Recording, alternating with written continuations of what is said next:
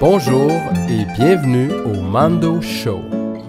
Mon nom est Jonathan Bélanger, fondateur de Mando Montréal. Dans cette entrevue en français et en italien réalisée à New York en 2016, j'ai l'honneur de vous présenter la mandoliniste Paola Esposito. En compagnie de Antonio Fiori, il nous raconte un peu le paysage de la mandoline dans son pays natal.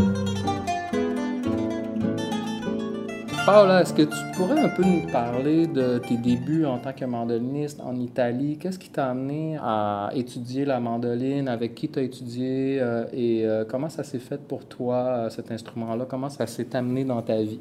Praticamente che cosa, perché tu hai iniziato, quando hai iniziato, come hai iniziato? Ok, allora io ho iniziato a studiare il mandolino un po' per caso, perché eh, quando ero nella scuola elementare um, è venuta una signora, una signora a fare un corso di mandolino nella scuola elementare e quindi eh, da lì poi eh, mi sono appassionata, ho iniziato a studiare e prima appunto con questa signora, poi dopo dopo le scuole superiori ho deciso di farlo comunque seriamente, quindi ho contattato un mandolinista savonese, Carlo Aonzo, e, e quindi ho studiato in parte con lui e successivamente ho deciso di prendere il diploma e quindi sono andata a studiare a Padova con Ugo Orlandi. Mm -hmm. Elle a commencé pour K quand elle était enfant parce qu'il y avait une, euh, une dame qui allait dans l'école euh, pour expliquer qu'est-ce que c'est la, mandoline. Euh, donc, elle a commencé quand elle était très jeune à l'école primaire, puis ensuite, après l'école secondaire, elle a décidé de commencer à étudier avec Carlo Alonso. Et, et puis, elle est allée à Padova, où on a l'école du conservatoire. Euh, de Ugo Orlandi, donc euh, elle a étudié là, elle a terminé le, les études de la mandolina. Tra l'altro la, l'insegnante, la prima insegnante che mi ha trasmesso l'amore per il mandolino è stata l'insegnante sia di Antonio che del fratello Alessandro. Oui, c'est vrai parce que la, la même dame qui a qui a initié, la, initié Paola à l'étude de la musique et de la mandoline. Elle a, a, aussi aidé nous à entrer dans le monde de la musique, d'abord avec le piano et puis ensuite avec okay. la mandoline.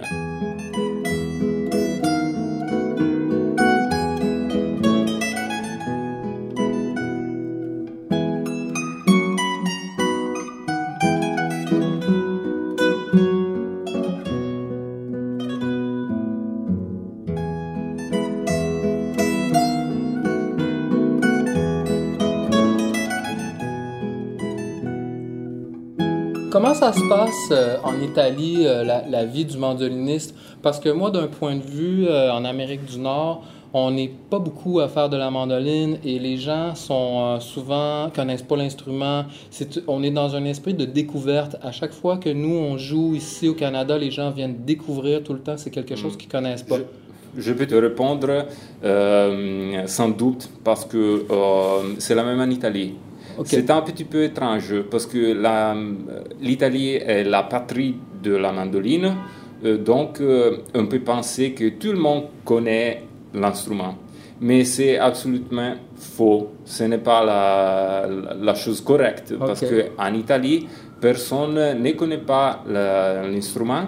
Donc, toutes les fois que nous allons faire des concerts, on a beaucoup d'étonnement je pense qu'on dit en français, de part du public au concert parce qu'ils se demandent qu'est-ce que c'est la mandoline? Et puis après le concert, ils vont nous dire Ah waouh, c'est fantastique, c'est la première fois que j'écoute de la mandoline, etc. Mhm. On a beaucoup d'appréciation, de, de, de, plaisir dans l'écouter, mais en Italie, n'est pas l'instrument qu'on va écouter euh, tous les jours. Euh, aussi dans les conservatoires, on n'a pas, dans tous les conservatoires, on n'a pas la, la classe du, de, de, mandoline. Donc, euh, si tu vas étudier, tu dois te déplacer, tu dois aller à Naples ou à Rome ou à Padova.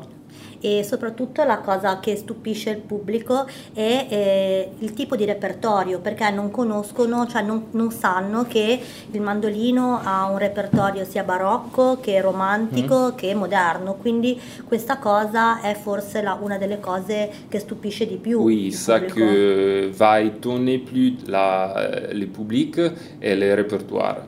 Donc euh, ils pensent toujours au répertoire de Naples, ouais. donc des, fantastiques comme euh, euh, Yotevuria Vaza ouais. et des autres, ouais. Funiculi Funicola, etc. Oui, mais il ne savent pas qu'on a tout un répertoire du baroque, de la musique romantique de la fin du 19e siècle, du 20 du 20e siècle, ok. Et donc c'est une découverte tous les fois. Mm.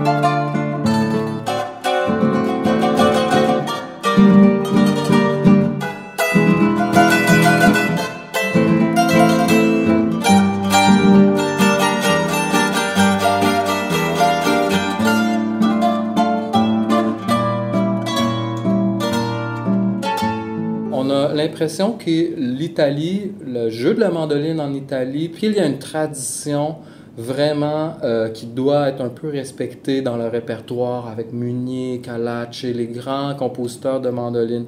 Est-ce que euh, c'est possible de déranger ça?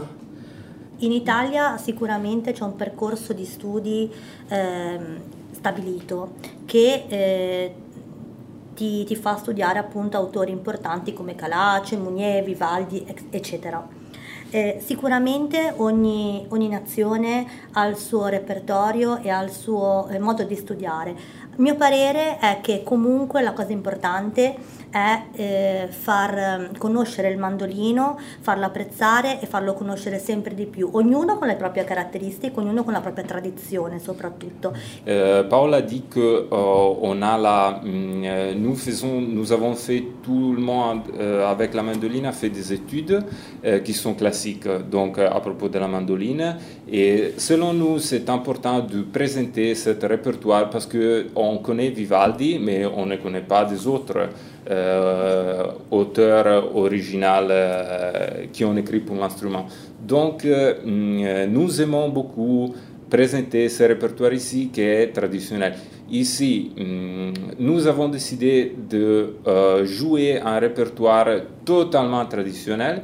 Ce n'est pas toujours ainsi parce que quand nous sommes en Italie, peut-être nous allons faire des rumba, de bossa, etc. Okay. Euh, parce qu'on a plus aussi pour le temps, ça a été fantastique les festivals, mais nous avions seulement 35-40 minutes, mm-hmm. et donc on avait peu de temps, nous avons choisi de faire cette okay. tradition d'originalité.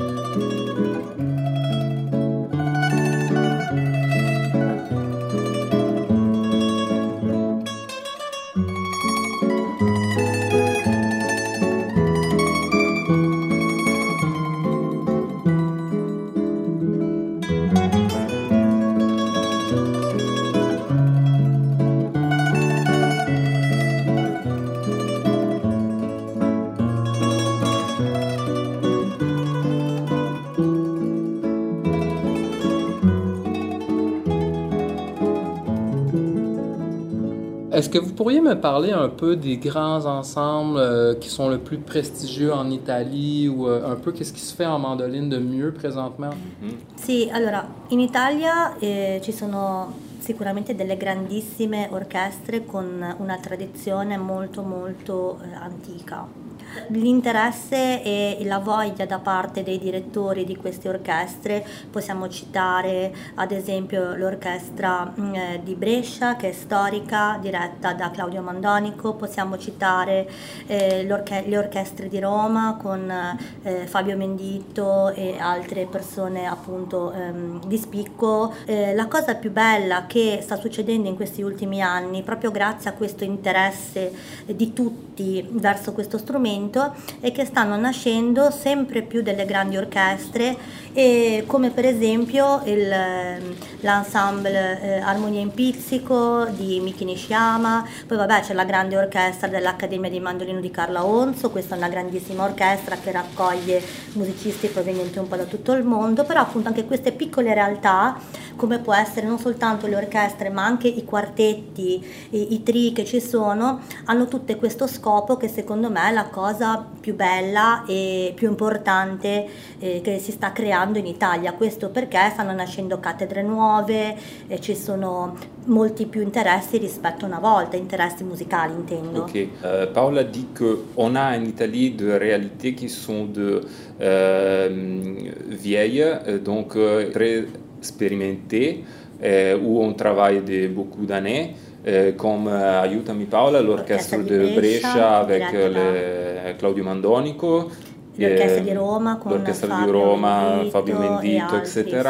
Et puis on a des, mm, des situations de nouvelles orchestres qui vont se créer, qui commencent à travailler toujours plus, euh, plus, en plus, comme la, avec Miki Nishiyama che nous connaissons, ah.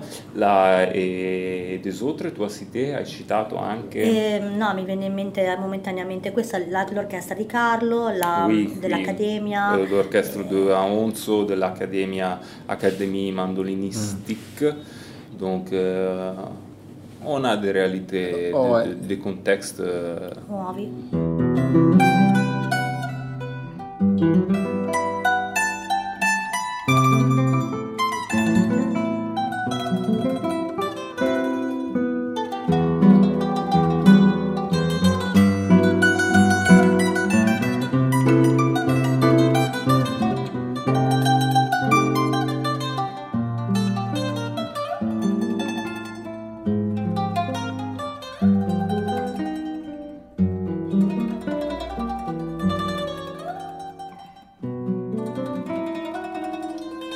Et j'aimerais que vous me parliez un peu de Carlo Anzo. Il sort un peu des conventions euh, aussi, donc euh, j'aimerais savoir si vous avez travaillé avec lui et euh, qu'est-ce que vous pensez de, son travail?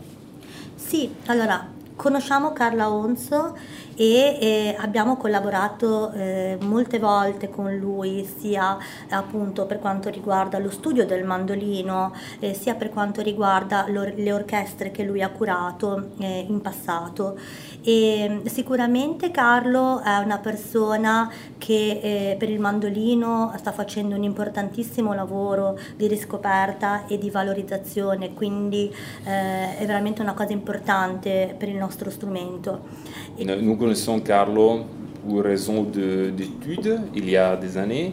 Et puis nous avons hum, eu des collaborations dans plusieurs formations, euh, en, en euh, en, quatre, plusieurs orchestres, etc. Et hum, la chose la plus importante est que grâce au travail de Carlo, la mandoline peut être connue aussi dans le reste du monde parce que ce n'est pas simple. Par exemple, tu viens du Canada, tu connais Carlo, c'est étrange euh, cette, euh, cette chose, non? Et donc c'est curieuse. Et c'est important pour la mandoline en Canada, en Italie, dans le monde, etc. Mm. Vous pouvez me, parler un peu de votre projet Physican Duo avec le guitariste Marco Pisorno? Yeah. Con Marco abbiamo ehm, creato il Pizzican Duo, che è un duo formato da eh, mandolina e chitarra classica, che maggiormente è improntato sul repertorio originale per mandolino e chitarra, ma ehm, Ovviamente nei programmi eh, eseguiamo anche trascrizioni, appunto come diceva Antonio, eh, perché praticamente stesso, lo stesso nostro obiettivo che abbiamo col quartetto lo abbiamo anche col duo e ultimamente anche con il trio, il eh, trio a Pizzico Ligure che ehm, appunto è formato da eh, me al mandolino, Antonio alla mandola e Marco alla, alla, chitarra e con queste formazioni appunto vogliamo eh, portare il nostro messaggio in giro e far conoscere appunto il nostro mandolino alla gente. Ecco. Ok, donc euh, nous avons plusieurs formations. Euh, toi, c'était le Pizzican Duo de Paola ouais. avec Marco, et puis on a aussi euh, la formation à trois avec le trio a Pizzico Ligure, c'est-à-dire à Plectre. Euh, Ligure, Ligure c'est la région de l'Italie de laquelle nous venons, okay. donc la Ligurie. Et nous travaillons toujours pour les répertoires. Donc euh, la chose est la même, c'est l'importance de l'instrument, de la connaissance du concert, du public, euh, etc.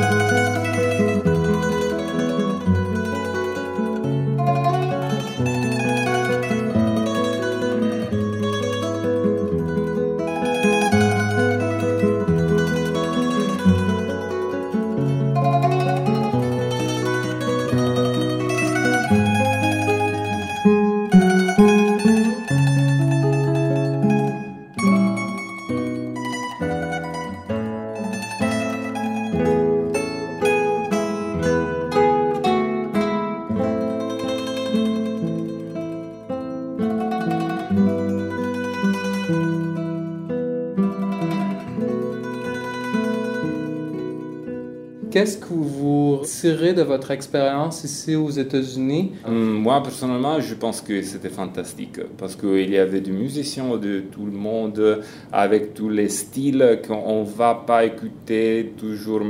Ça peut être avec iTunes, Spotify mais c'est difficile de l'écouter de lundi. Hum, et puis aussi le bluegrass, la, la, musique plus américaine. Euh, qu'on n'écoute pas, on écoute peu en euh, Europe, etc. Et puis le contexte de la cité, euh, de la vie de, New York è incroyable. Donc, e in più anche la collaborazione diciamo che c'è tra di voi, il voler appunto eh, fare questi eventi è veramente una cosa meravigliosa, ecco, l'amore che voi mettete in questi, in questi eventi. Ecco. Oui, aussi l'attention et l'amour que vous mettez dans, dans ces festivals, dans ces occasions de, de se réunir pour jouer tous ensemble. Et pour nous que, qui venons de l'Italie, c'est.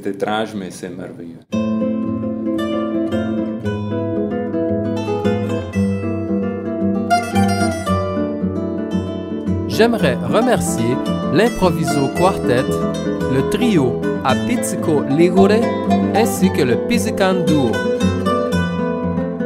Merci à Paola Esposito et à Antonio Fiori. Merci à Jean Como pour la recherche ainsi qu'au Festival international de mandoline de New York. Mon nom est Jonathan Bélanger et j'aimerais vous souhaiter bonne journée. Merci beaucoup.